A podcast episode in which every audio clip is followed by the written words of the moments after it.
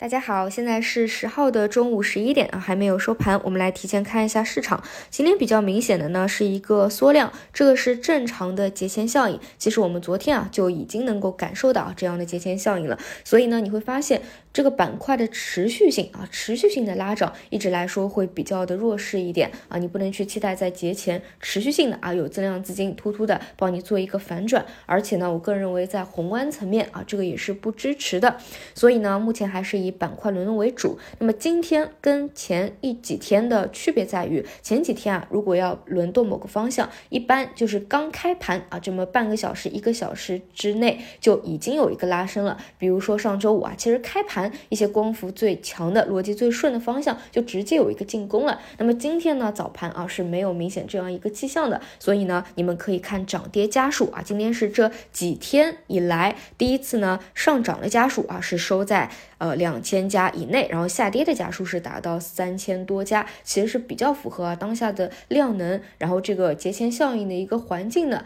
而且我们。哪怕在前几天啊，虽然指数已经收出六连阳，而且机构也是轮动的回补，我们也是反复的去强调，一定要认清目前市场的本质，还是以轮动去进行进攻的啊。其实并没有明确的主线，而且某个方向持续性啊，暂时也是比较难说。所以呢，这一轮只能看成一个反弹。那么至于反弹什么时候结束，那还得去跟踪外资和内资它的回补的进程什么时候结束。当然，你不能因为今天啊一天。是一个休整的或者盘整的状态，你就说啊，这一轮回补已经结束了，也有可能盘整个几天，对吧？再有一个轮动反弹，这个也是有可能的啊。但是我个人还是倾向于这个位置短期是不看反转的啊，还是中期的观点保持不变。今年看大行情，但是不看这一波就立马进行行一个突破反弹。所以呢，大家还是要做好一定的呃仓位管理。然后就像我上午所说的，最关键的是不要盲目的追高啊，除非什么就是。这个方向之前没有轮动到过的，然后今天资金去拉这个方向了，底部第一根阳线起来，你去做这种追涨是没有问题的，因为它是底部的拉升啊，实在没有持续性，你过两天出掉就好了。这是从一个交易的角度来看。当下的环境呢，我还是觉得节奏啊，短期比逻辑会更加重要一些啊，所以大家做好这个节奏的把控，然后再来看题材。今天短线题材方向依旧不是这么的强啊，不是这么的活跃，而且昨天连板股可以说基本上是灭绝嘛，达到一个冰点的状态啊。然后消费和数字经济这是绕不开的，因为现在没有新方向，实际上啊就还是赛道，然后啊这个核心资产、数字经济、消费啊在当中做一个轮动，然后。昨天是一个弱修复，今天早晨有讲过啊，比如说数字像啊，昨天拉板的那些个股，那你需要去关注今天有没有给出一个溢价，或者还能不能够继续上攻，带动整个板块向上啊。但是今天呢，整体来说啊，还是不是一个非常强的一个回流，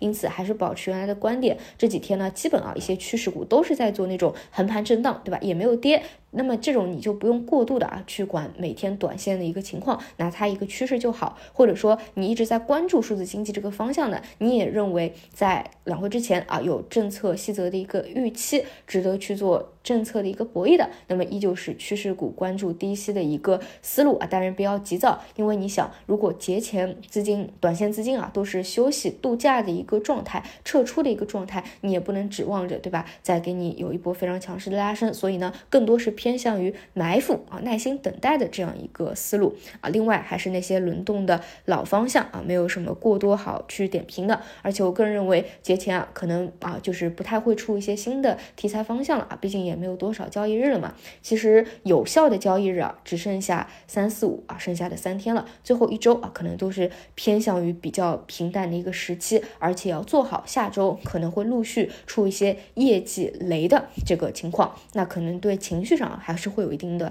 压制的，好吧？所以反复。这一个阶段其实强调的就是一点，希望大家能够保持理智啊，不要觉得牛市的门它已经是撞开了，暂时确实是没有撞开的啊，这是客观的一个情况，你只要能够把握好这一点就好了，不要着急的啊，真正的好行情在后面呢，这个是不会去错过的。其他的话其实也比较平淡啊。如果消息面还有要讲的话，就是光伏啊。今天光伏这个早盘其实还是会有一些异动的，这个跟昨天晚上大家讨论热度比较多的这个硅片涨价是相关的啊。但是这个涨价它不是一个趋势性的涨价，它可能只是一个阶段性的短期的一个行为，所以呢，它并没有改变整体的我们认为光伏行业它的一个产呃利润分配的一个情况。所以呢，其实也不用过度啊对这个短期的事件做一个。理解和解读了啊！以上就是今天的五评内容，我们就晚评再见。